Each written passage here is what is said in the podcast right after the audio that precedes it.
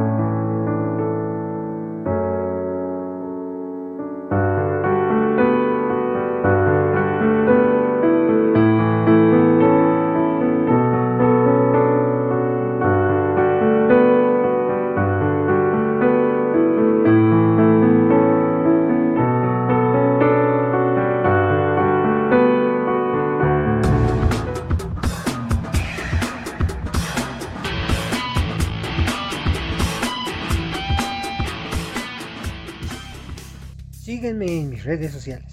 Facebook, diagonal, Kike Cinefilo. Twitter, arroba Cinefilo.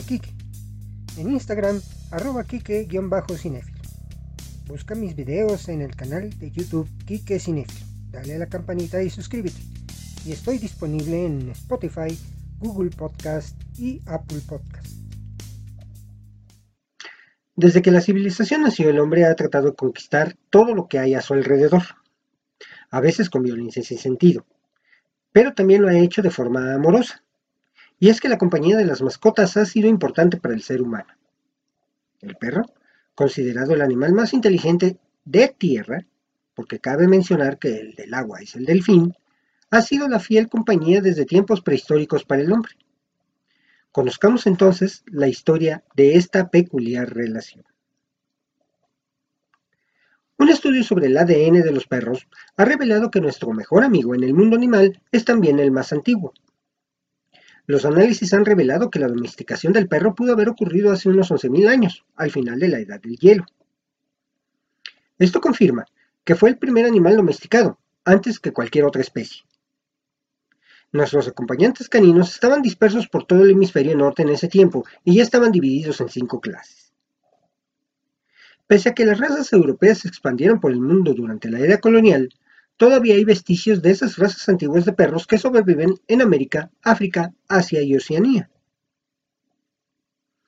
Pontus Skoglund, coautor del estudio y miembro del Laboratorio de Genomas Antiguos del Instituto Crick de Londres, le dijo a la BBC, Nuestra relación con los perros es algo único, bastante particular. Cuando la humanidad todavía era cazadora-recolectora, se domesticó a lo que no era sino un animal salvaje carnívoro. Los lobos siguen siendo bastante temidos y amenazantes en muchas partes del mundo. La pregunta es, ¿por qué lo hicieron? ¿Cómo lograron domesticarlos? agregó. De alguna manera, los patrones genéticos de los perros tienen similitudes con los humanos, porque los humanos conservaron los perros cuando se mudaban. Por ejemplo, los primeros canes europeos fueron inicialmente bastante diversos. Se supone se originaron a partir de dos poblaciones muy distintas, una relacionada con el cercano oriente y la otra con perros siberianos.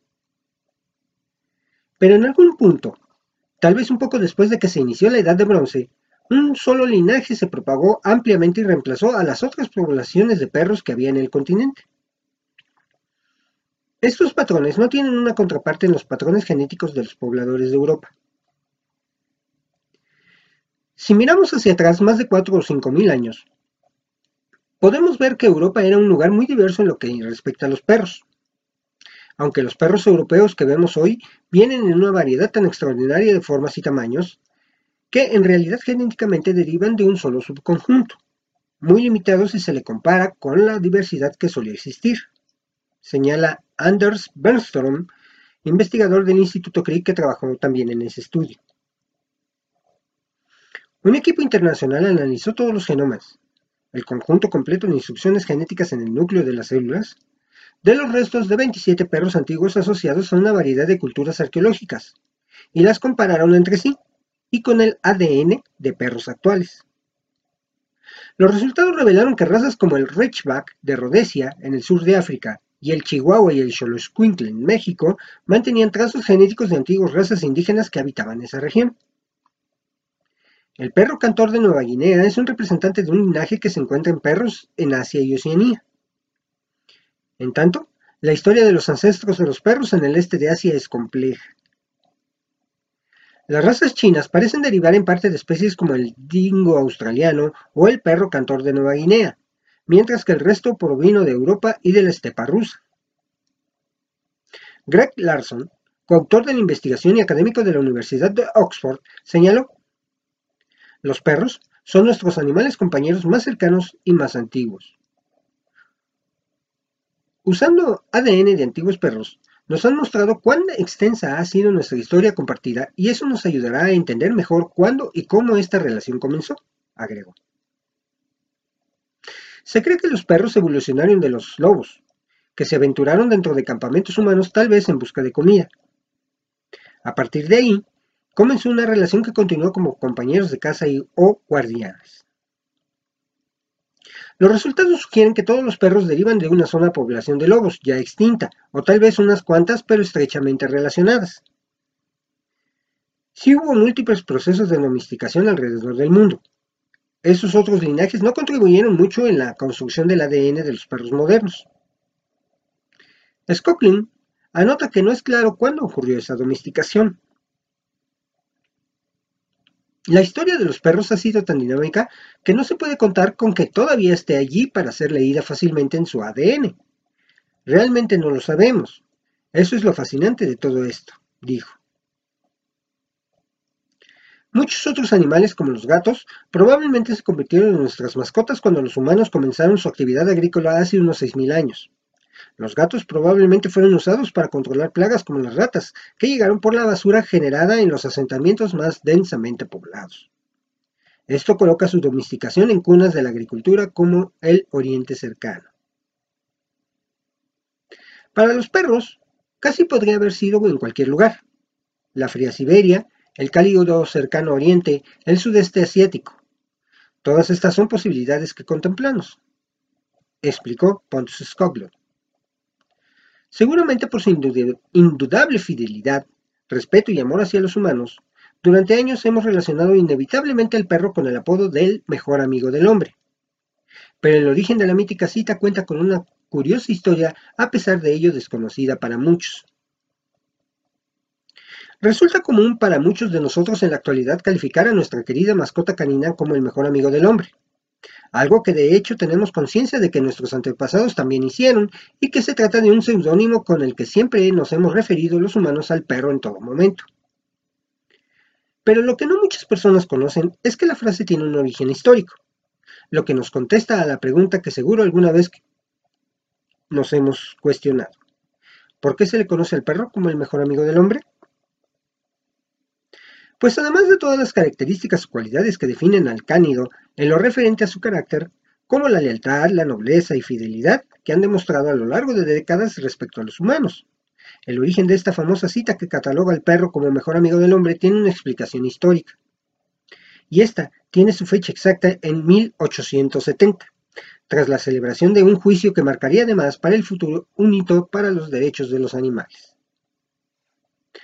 Los hechos con los que arranca todo tuvieron lugar en Missouri, en Estados Unidos, un año antes en 1869, cuando Charles Borden, granjero conocido por el gran afecto que sentía por su perro, un foxhound llamado Old Drum, encontró el cuerpo de su mascota sin vida tras recibir varios disparos, presuntamente de su vecino, nada amante de los animales y que ya había amenazado a Burden en repetidas ocasiones con asesinar a su can. Un delito que, por cierto, solo estaba penado con una simple multa económica de 150 dólares por aquel entonces. El granjero, dolido ante el terrible suceso, denunció el caso ante la corte de Garrensburg, donde fue objeto de burlas al pretender celebrar un juicio por el asesinato de su perro. La aparición entonces del abogado George Graham Best, que se encargaría de la defensa de Charles Burden, fue la primera piedra de lo que más tarde sería un cambio total de escenario. Un desafío total para un distinguido letrado que se marcó como objetivo sentar precedente en la historia judicial norteamericana. Y lo conseguiría un año más tarde, en 1870, cuando sus palabras durante el juicio definitivo marcarían un antes y un después para la defensa de los derechos de los animales. Aprovechando la estrategia de la parte contraria, que alegó que la acusación tan solo se basaba en la pérdida financiera tras la muerte del animal, Graham Best alzó la voz y con un discurso absolutamente de película, a través del cual además de dejar sin respuesta al jurado y a los presentes, mencionó la memorable cita que ya nadie dejaría de utilizar, a través de la cual explicó el enorme valor del perro y el significado de su relación con el hombre. El fragmento de su discurso es el siguiente. El mejor amigo que un hombre pueda tener podrá volverse en su contra y convertirse en su enemigo. Su propio hijo o hija a quienes crió con amor y atenciones infinitas. Pueden demostrarle ingratitud. Aquellos que están más cerca de nuestro corazón, aquellos a quienes confiamos nuestra felicidad y buen nombre, pueden convertirse en traidores. El dinero que un hombre pueda tener también podría perderlo. Se volará en el momento que más lo necesite. La reputación de un hombre quedará sacrificada por un momento de locura o debilidad. Las personas están dispuestas a caer de rodillas para honrar nuestros éxitos. Serán los que arrojen la primera piedra cuando el fracaso coloque nubes sobre nuestro porvenir. El único, absoluto y mejor amigo que tiene el hombre en este mundo egoísta, el único que no lo va a traicionar o negar, es su perro. Caballeros del jurado, el perro de un hombre está a su lado en la prosperidad y en la pobreza, en la salud y en la enfermedad. Dormirá en el frío piso donde sopla el viento y cae la nieve, solo para estar junto a su amo. Besará la mano que no tenga comida para ofrecerle, lamerá las heridas y amarguras que produce el enfrentamiento con el áspero mundo. Si la desgracia deja a su amo sin hogar y amigos, el confiado perro solo pide el privilegio de acompañar a su amo para defenderle contra todos sus enemigos. Y cuando llega el último acto y la muerte hace su aparición, y el cuerpo es enterrado en la fría tierra, no importa que todos los amigos hayan partido. Allí, junto a la tumba, se quedará el noble animal, su cabeza entre sus patas, los ojos tristes pero abiertos y alertas, noble y sincero, más allá de la muerte.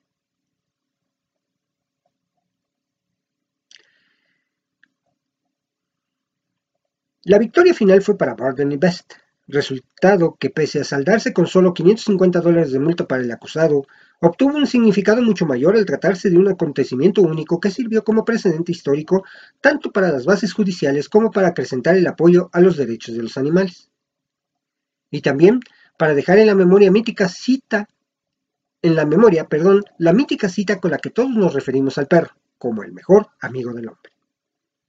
La mayoría, la, mayor, la mayoría, maravillosa historia le valió incluso al cánido Old Rump para tener una estatua en su honor, que hoy día podemos contemplar en las inmediaciones de la corte de Garrensburg, que sirve de homenaje a su recuerdo.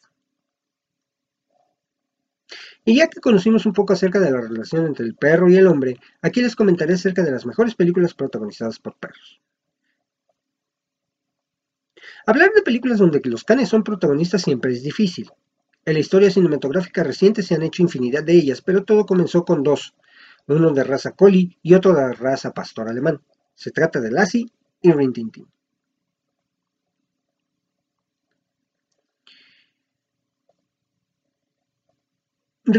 Fue el nombre que recibieron en el cine varios perros, parientes entre sí, de la raza pastor alemán, estrellas de Hollywood de la primera mitad del siglo XX.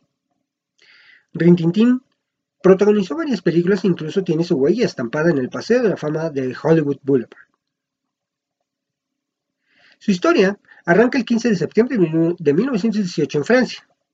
El soldado estadounidense Lee Duncan, que participaba en la Primera Guerra Mundial, se encontró con cinco cachorros de pastor alemán y su madre, recogió dos y se los llevó al campamento.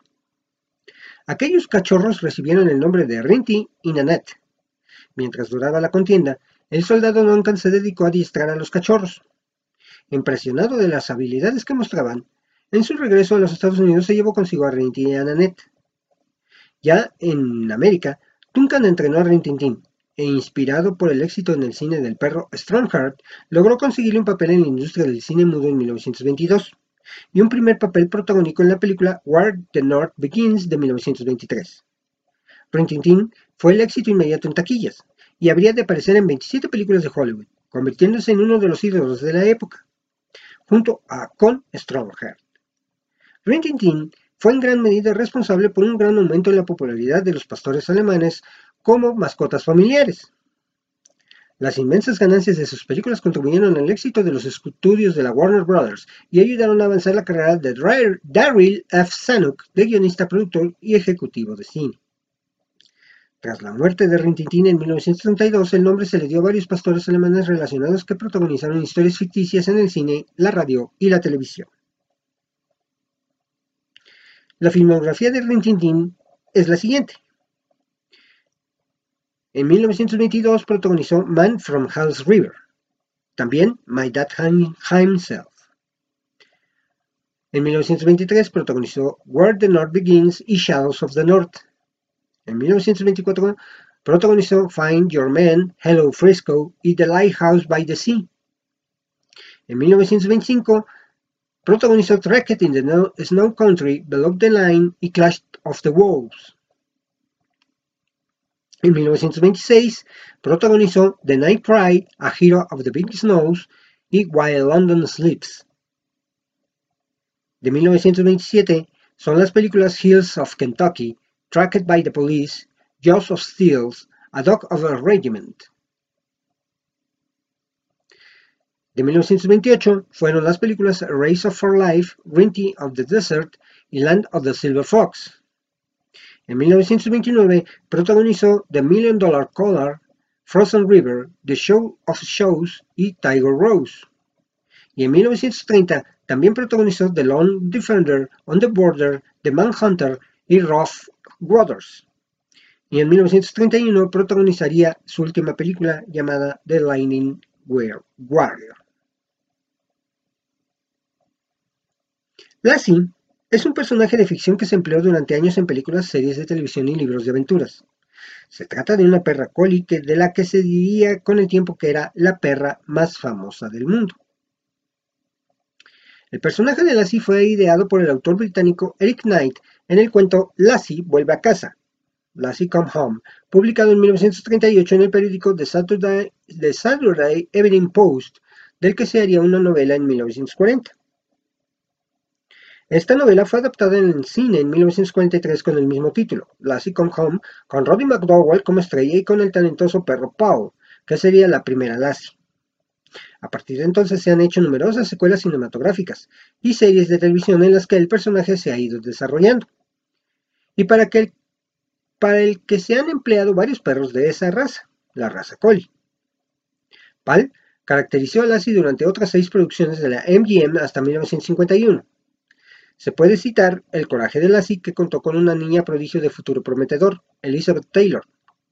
Ruth Butterworth, el propietario y entrenador de Paul, adquirió los derechos del nombre y la marca registrada de Lassie y empezó a aparecer en rodeos, presentaciones y eventos similares en los Estados Unidos a comienzos de los años 50. En 1954 se inició la, galardonada serie de televisión de la CBS Lassie, ganadora del premio Emmy, en la que durante los siguientes 19 años una sucesión de sucesoras de Paul aparecerían encarnando al personaje canino. Este personaje ha aparecido en libros, radio, televisión, cine, juguetes, historietas, series animadas, juegos y en otros medios. Como dato anecdótico, está que los descendientes de la perra Paul aún hoy en día continúan dándole vida a Lassie, siendo actualmente la que lo hace un cachorro de la décima generación. En el cine, Lassie protagonizó las siguientes películas. En 1943, Lassie Come Home. En 1945, Son of Lassie. En 1946, Courage of Lassie. En 1948, Hills of Home o Master of Lassie. En 1949, Challenge to Lassie y The Sun Comes Up. En 1951, The Painting Hills. En 1963, Lassie Great Adventure. En 1966, Lassie the Voyager. En 1978, The Magic of Lassie. En 1994, Lassie, otra misma película llamada Lassie de 2005. Y en 2020, Lassie vuelve a casa. Y ahora, bueno, pues les daré, porque para un servidor son las mejores películas que tienen a un perro como protagonista. La razón de estar contigo. A Dog Purpose, titulada Tu mejor amigo en España y La razón de estar contigo en Hispanoamérica. Esta es una película de comedia dramática estadounidense dirigida por Lace Hallstrom y escrita por Audrey Wells. Está basada en la, novela anónima publicada por W. Bruce Cameron de, de 2010. Sus protagonistas son Britt Robertson, Dennis Quaid, K.J. Appa, Josh Gad, Peggy Limpton y Juliette Rylance. Universal Pictures estrenó esta película el 27 de enero de 2017. La película trata de un perro llamado eh, Bailey, que conoce a su dueño, que en este caso es eh, Ethan Montgomery, eh, quien es interpretado por Dennis Quaid desde muy chiquito. Hay una escena muy icónica que de esta película que es cuando él le pide eh, saltar sobre su lomo, o sea, Dennis Quaid se pone ahora sí que como un perrito y Bailey brinca sobre él para alcanzar un objeto, creo que es una pelota de béisbol en fin, este tipo de películas es muy bonita, con una historia muy conmovedora. Y bueno, es de esas historias que, igual como su secuela, que es la razón de estar contigo un nuevo viaje, eh, en donde pues continúa el viaje de Bailey a través de diversos perros cuidando ahora en este caso a la nieta de Ethan, que es este, en este caso protagonizada es la eh, CJ, la niña, protagonizada en este caso por Catherine Prescott, eh, ya como adulta, Abby Ryder Thurston como niña y Emma Walk como bebé. Obviamente, pues eh, Bailey a través de los cuatro perros que, en los que vive durante esa etapa, que es Bailey, Molly, Perrote y Max, pues da una serie de circunstancias que de verdad eh, ponen a uno a pensar. Y la escena obviamente más conmovedora es ya la reunión de Bailey con Ethan cuando este fallece, ¿no? Entonces, digo, por obvias razones es una película muy conmovedora. Las dos. Y se la recomiendo. De hecho, La razón de estar contigo en un nuevo viaje está en este momento disponible a través de la plataforma Netflix y La razón de estar contigo, la primera, está disponible a través de la plataforma HBO Max y de también de la plataforma Star Plus. Entonces, se las recomiendo mucho. La siguiente película de la que voy a hablar es Mis huellas a, casa. También una película muy bonita, muy intensa. Eh, hay una frase que, eh, dice, ¿quién, ¿de quién quiere queso? Este, que su dueño, en este caso, mm, John Howard King, que es Lucas, Jonah Howard King. Es el que hace a Lucas en esta película y bueno. A Dog's Way Home, conocida como uno, de como uno más de la familia en España y mis huellas a casa en, Hispanoamérica, es una película estadounidense familiar de drama dirigida por Charles Martin Smith y escrita por W. Bruce Cameron y Catherine Michan, basada en el libro A Dog's Way Home de Cameron. La película está protagonizada por Ashley Judd, Edward James Olmo, Alexander Shipp, Wes Studi, Chris Bauer, Barry Watson y Jonah Howard King, y sigue un perro que viaja más de 400 millas para encontrar a su dueño. Esta película fue estrenada el 11 de enero de 2019. Un película, la verdad a mí me encantó. También es muy conmovedora esta película. Y no se hable, no se hable más de conmovedoras, no podemos dejar atrás las conmovedoras si no hablamos de Hachiko siempre a tu lado. Hachi, A Dog's Tale, en inglés, es una película dramática estadounidense del año, 2010, del año 2009, basada en la historia real del fiel perro japonés Hachiko. Es una nueva versión de la cinta japonesa de 1987 Hachiko Monogatari, dirigida por Seihiro Koyama, escrita por Stephen Pesson Lindsay y fue dirigida por Lance Armstrong, protagonizada en este caso por Richard Gere, John Allen y Sarah Romer. En Japón se estrenó el 8 de agosto de 2009 y en Estados Unidos se proyectó en el Festival Internacional de Seattle el 13 de junio de ese mismo año, antes de su, de su distribución en salas, que fue el 18 de diciembre del año comentado. Y bien, pues es que esta historia de Hachiko pues es real, hay un monumento donde, donde se paraba Hachiko a esperar a su dueño todos los días que él regresaba de trabajar y luego él fallece y ahí quedó por toda la eternidad y la eternidad Hachiko esperando a su dueño. Eh, muy conmovedora la historia. Eh, de hecho, por ahí estuvo nominado incluso para algún Oscar, si no me recuerdo, creo que por actuación de Richard Gere, pero bueno, no ganó. Sin embargo, pues es de esas películas que dejan y que tocan el corazón. Eh, yo se los recomiendo mucho porque, bueno, si pueden también ver la versión japonesa, es una belleza. Eh, eh, ahorita creo que la versión norteamericana Hachiko está en Netflix y también creo que está en HBO Max. Netflix estoy seguro, pero en HBO Max no, no lo tengo bien presente, pero creo que también está ahí.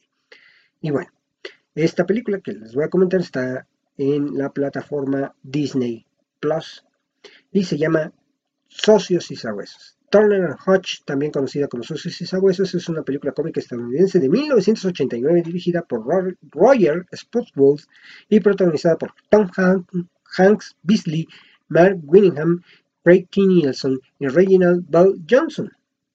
Scott Turner es un increíblemente ordenado detective cuyo sistematizado mundo se desordena al verse obligado a asociarse con un baboso perro llamado Hutch, un dogo de Burdeos. Este no parece exactamente el mejor amigo del hombre, volviendo del revés la ordenada relación afectiva. Una constante y divertida prueba para la voluntad de esa extraña pareja que convertirá su relación en la más atípica amistad jamás vista. No, qué película tan más bonita. También es muy cotorra también. Eh, clásica de las películas de Disney. Bueno, en este caso no es directamente Disney. En aquel momento fue producida por Touchstone Pictures. Eh, una derivación de, Walt Disney Pictures cuando eh, en aquel momento la Casa del Ratón quiso eh, tener eh, algunas divisiones de películas que no se relacionaran directamente con las películas animadas o fantásticas que hacía Walt Disney Company.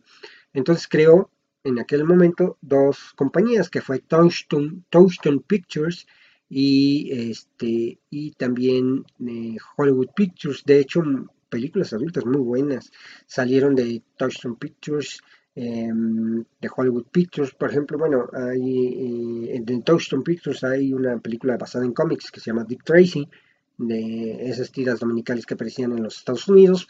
Y también eh, de Hollywood Pictures, por ejemplo, está esta película de Tierra de Policías con Silvestre Stallone, que por cierto estoy armando un programa, eh, una serie de programas hablando de Silvestre Stallone, pero vamos a dedicarnos a hablar, por ejemplo, de la saga Rambo, de la saga Rocky, de la saga de los, eh, de los Indestructibles y de la biografía, por supuesto, hablando de las demás películas también de que protagonizó eh, Silvestre Stallone. Pero bueno. La siguiente película que les voy a comentar es Rescate en la Antártida. Eight Below, Rescate en la Antártida en Hispanoamérica o Bajo Cero en España. Esta película es, una, de aventuras estrenada en 2006, dirigida por Frank Marshall y escrita por David DeGilio, protagonizada por el difunto Paul Walker, Jason Dix, Bruce Wingwood y Mom Bloodwood. Esta película fue estrenada el 17 de febrero de ese año y distribuida por, también por Walt Disney Pictures en Estados Unidos. La versión original de esta película es japonesa y se llamó Nankyoku Monogatari, conocida en Estados Unidos como Antártica, la cual fue estrenada el 23 de julio de 1983. Como les decía, Paul Walker, Bruce Greenwood y Monk Bloodwood son los principales protagonistas de esta cinta Rescate en la Antártida. Muy buena película también, por cierto. Y esta película la incluí porque para mí es una de las mejores películas de perros. Y es que no hablar de esta película sería como, como obviar la historia de cine y además de ser una película de, de, comedia, de corte de comedia familiar, eh, híjole, a pesar de que no tuvo el éxito que se esperaba, eh, además que fue una pérdida financiera para el estudio que la produjo, yo no sé por qué fue tan vapuleada. Es una película divertidísima, a mí me arrancaba o me arranca carcajadas cada que la veo. La verdad es que ahorita me ha costado trabajo conseguirla, espero conseguirla en alguna plataforma, ya sea en físico, pero la verdad es que esta película es una belleza. Se trata de Bingo, Mira quién ladra en Hispanoamérica. Esta película estadounidense de comedia familiar de aventuras dirigida por Matthew Robbins bajo la producción de Thomas Beer Production y TriStar Pictures y distribuida por la misma. Se estrenó oficialmente el 9 de agosto de 1991 en los Estados Unidos y el 22 de mayo de 1992 en México. La película está protagonizada por Robert J. Steinmiller en el papel de Chucky Devlin, un chico joven al que un perro salva la vida cuando estaba a punto de morir ahogado. Casualmente el animal se había escapado anteriormente de un circo. Pronto se hacen amigos, inseparables y hacen todo juntos, incluso las tareas escolares, pero la unión no dura para siempre y su familia va a mudarse a Wisconsin, dejando al animal atrás. Lejos de rendirse, Bingo empieza un viaje por todo el país con la intención de encontrarse con su dueño y amigo. Y la verdad es que esta película contó con un presupuesto de 10 millones de dólares, pero no logró recaudar más que 8.667.684 dólares, lo que le dio, o sea, nada de, ganancia, pero la verdad es que es una película divertidísima. Vengo, mira quién ladra. Y era clásico verla en los primeros instantes cuando iba uno a un macro videocentro, cuando ibas a rentar tus VHS o a un blockbuster incluso. Muy buena esa película. De la que les voy a hablar no es tan, tan, tan, tan, tan hermosa, pero es un perro como protagonista, y además basada en una de las novelas más importantes del autor de suspenso Stephen King. Y me refiero a Cuyo. Cuyo, conocida como El perro asesino en Hispanoamérica, es una película de terror dirigida por Lewis en 1983, basada en la novela homónima de Stephen King y que cuenta con las actuaciones de Dick Wallace Stone, Daniel Hogg Kelly, Christopher Stone, Ed Lauter y Danny Pintauro. Obviamente, esta trama gira a en torno a un cuyo, que es un perro San Bernardo rabioso y que atrapa a una madre y a su hijo dentro de un automóvil sin comida ni agua durante una hora de calor y con varios intentos por sobrevivir. Esa película es una película de muy bajo presupuesto, la verdad, pero híjole, lo tenía uno atrapado. Yo me acuerdo que la primera vez que vi esta película la vi junto con mi tía Vero y con mi mamá y ambas no bajaban los pies del sillón porque decían que tenían miedo de que saliera un perro, ¿no? Eh, y la verdad es que no, pues obviamente no, pero em, eh, sí, sí, sí, psicológicamente hablando, como todo lo que ha hecho Stephen King, eh, pues sí las, este, les movió el tapete a, mis, a mi mamá y a mi tía, ¿no? Entonces les recomiendo mucho que vean Cuyo, esa no está en alguna plataforma, creo que está en Paramount Plus, pero eh, hay que buscarla, eh, si está en renta en algunas plataformas digitales y si no, pues búsquenla por físico, la verdad es que no, no cuesta mucho trabajo conseguirla. Y bien, pues bueno, nos quedamos con muchas películas por mencionar, sin embargo puedo decirles de varias que en lo personal también les, les recomendaría, como eh, pues hay películas, Los 101 Dálmatas de Disney, tanto la película animada como la película de, de live action protagonizada por esta gran actriz eh, eh, ay se me fue el nombre de esta señora. Perdón. Eh, muy buenas películas la verdad es que son muy buenas películas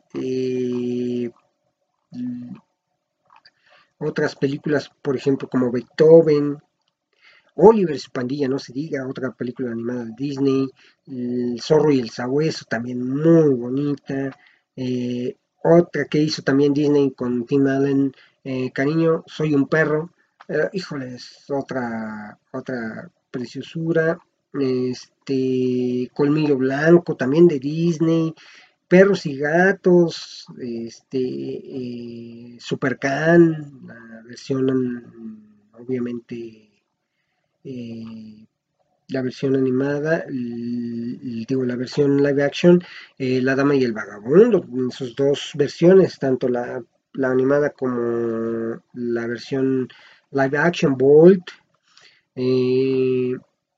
la de cómo este la vida secreta de tus mascotas, en fin, hay ah, Marmaduke, este, no, bueno, hay muchas, muchas, Beethoven, eh, no, no, no, no, muchas películas que, que, se me han quedado en el tintero y que la verdad a mí sí me gustaría. Benji, por ejemplo, también es una de esas películas muy bonitas. Eh, Canino, Canino también con James Belushi, en la mano de Jim Belushi. Em, bueno, ahorita la película que está en moda el año del perro, que está en Netflix. En fin, eh, De vuelta a casa también, muy bonita esa película. Eh, el Chihuahua de Beverly Hills. Bueno, son muchas, muchas películas las que existen eh, que tienen un perro como protagonista. Y también que el perro se roba a veces la película, como por ejemplo Milo en la película de en la película de La Máscara de Jim Carrey, pues protagonista, literalmente el perro, eh, y sobre todo en la, parte final de la película. en fin, hay muchas, este, hay películas, por ejemplo, la más reciente, la de Alpha, me gustó mucho porque precisamente se maneja la forma en que el hombre prehistórico este, conquistó el alma del perro y el perro conquistó el alma del hombre prehistórico, ¿no? Eh, se les recomiendo mucho esa película. Alpha, esa sí está, creo yo, que en la plataforma Star Plus. De hecho, sí, está en la plataforma Star Plus y en HBO Max también. Se las recomiendo mucho porque la verdad es que es una muy buena. Hotel para perros también es muy buena. Eh, en fin, como les reitero, hay ah, Winnie también, una película muy padre de, Disney, hecha por Tim Burton, raro, una combinación rara, pero, pero sí, eh, Frankenweenie. Ah, y hay que decir del Cholo Squinkle que también se roba cierta protagonismo en la película de Coco. En fin, hay muchas, este, muchas películas que ver acerca de nuestros compañeros, fieles compañeros que son los perritos. Y bien, pues este ha sido el tema de hoy. Este, así pues, este capítulo en homenaje a mi querida mascota Choco. Choco, espero que ya estés en los prados verdes del Valhalla, corriendo y jugando con Jake. En algún momento nos volveremos a encontrar, querido amigo. Continuamos.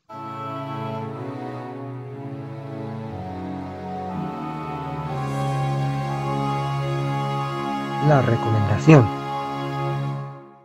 Y bueno, mientras preparaba el programa del día de hoy, mm, me encontré, bueno, me puse a ver una película muy, muy buena eh, ya había visto algunos cortos en el TikTok y bueno, esta película la acaba de estrenar la plataforma Netflix, es propia de Netflix esta película y se llama Metal Lords.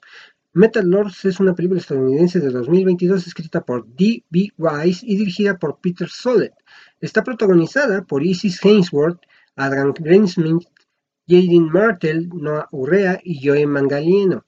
Relata la historia de tres jóvenes amantes del heavy metal que luchan por triunfar en una batalla de bandas y ganarse el respeto de sus compañeros de clase. Esta película fue estrenada apenas el 8 de abril del 2022, o sea, hace, hace dos días. Hunter y Kevin son dos amigos de la preparatoria que desean iniciar una agrupación de metal para participar en una batalla de bandas y de esa forma ganarse el respeto de sus compañeros de clase. Kevin conoce a Emily, una, tímida joven escocesa con serios problemas de ira, pero con un innegable talento para el contrabajo. Como todavía no tienen un bajista en la banda, Kevin le insinuó a Hunter incluirla, pero este último no acepta. A partir de ese momento, varios acontecimientos pondrán a prueba la amistad de ambos y llevarán a Hunter a reconsiderar su actitud hacia Emily, su padre y todas las personas que lo rodean. Eh, híjole, y además, muy buen soundtrack, tiene música de Metallica, de Pantera, de Avenged Sevenfold, de Iron Maiden, eh, de Cannibal Corpse, o sea, híjole, es una delicia para los que nos encanta el metal. Y además hacen su aparición especial en un momento de la película, no se los voy a spoilear, pero hacen eh, eh, aparición especial Scott Ian de Anthrax, Rob Halford, el mismísimo sacerdote del metal de Judas Priest, Tom Morello y Kirk Hammett, Sí, el señor Hammett de Metallica aparecen en esta película.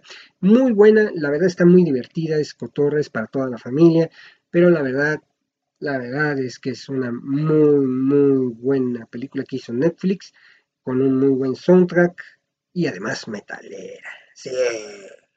Así que se la recomiendo mucho, por favor, no dejen de verla. Esta fue la recomendación de la semana.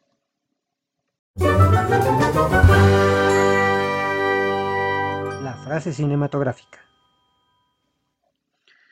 La frase de hoy es el título de una película muy bonita, que también lo comenté.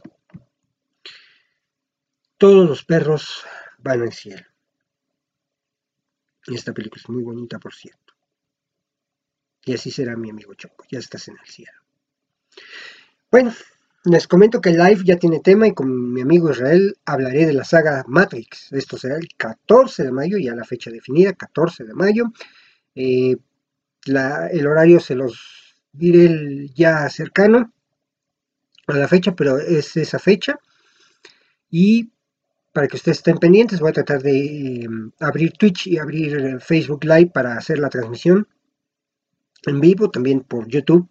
Estaremos haciendo la la presentación en vivo de este tema de la saga Matrix. Vamos a hablar de ella. Y bueno, pues esto ha sido todo por hoy en esta semana en el podcast Kike Cinefilo, el podcast donde hablamos de cine y un poquito más.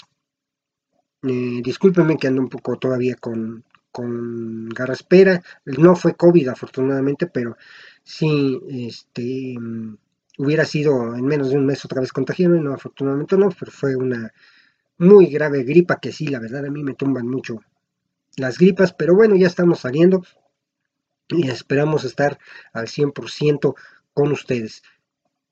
La próxima semana, Semana Santa, no habrá programa, nos brincaremos otros 14 días del tema Eh, con esto pues me van a ayudar un poquito también a, recuperarme un poco más de la garganta. Y bueno, pues, ¿qué les digo? estamos aquí al pendiente para que ustedes también lo estén. Déjenme sus comentarios, sus dudas, sus sugerencias a través de mis redes sociales, Instagram, Facebook, Twitter. Eh, denle like, pónganle la campanita en YouTube, denle like eh, y suscríbanse al, en las diferentes eh, plataformas de audio donde nos estén escuchando, por ejemplo Spotify, Apple Podcast, Google Podcast, Anchor, otros más. Entonces, eh, ahí, les, ahí les encargo, por favor, síganse suscribiendo. Eh, ya estamos llegando casi a los 200 suscriptores, por favor, ahí los espero. Y bueno, ¿qué les digo? Esto sigue y va a seguir. ¿Sí? Vamos a terminar nuestra segunda temporada. Voy a aprovechar los dos meses que tomo regularmente para, para reiniciar las temporadas en eh, pues tratar de tener otro, otro poco más de infraestructura para que ustedes nos sigan a través de las transmisiones que hacemos en, en YouTube y Spotify. Bueno, pues esto ha sido todo. Muchas gracias. Cuídense. Hasta pronto.